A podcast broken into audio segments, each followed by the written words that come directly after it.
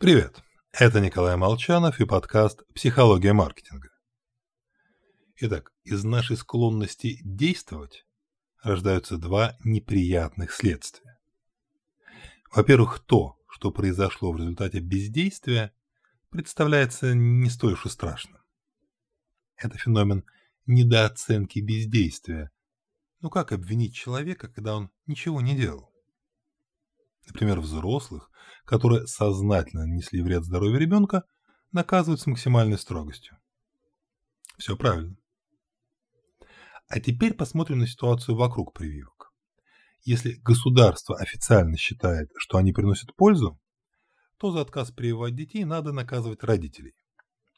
Ну или, соответственно, наоборот. Аргумент тот же – причинение вреда детям. Но этого шага никто не делает бездействие не выглядит столь же опасным, как действие. Во-вторых, рождается действие ради действия. Мы проявляем активность просто, чтобы убедить себя или других, что мы молодцы, все правильно делаем. Классический пример – врачи. Молодые родители вызывают доктора к заболевшему ребенку. Слова «все», слова «все пройдет само» успокаивают слабо рекомендация «чай с вареньем» кажется устаревшей. Мама с папой волнуются.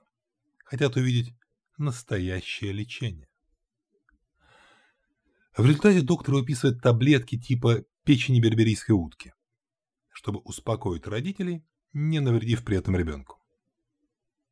Оба феномена обожают использовать хитрые сотрудники. В кризис они тихо стоят в сторонке, чтобы затем присоединиться к победившей точке зрения. Ну или активно, но бессмысленно копошаться в ходе проекта. Не приносит пользы, но громогласно акцентируют свое участие. Это заметно, и это надо пресекать. Иначе модель поведения «действия ради действия» станет превалировать и в конечном счете завалит проект. Будьте осторожнее. С вами был Николай Молчанов.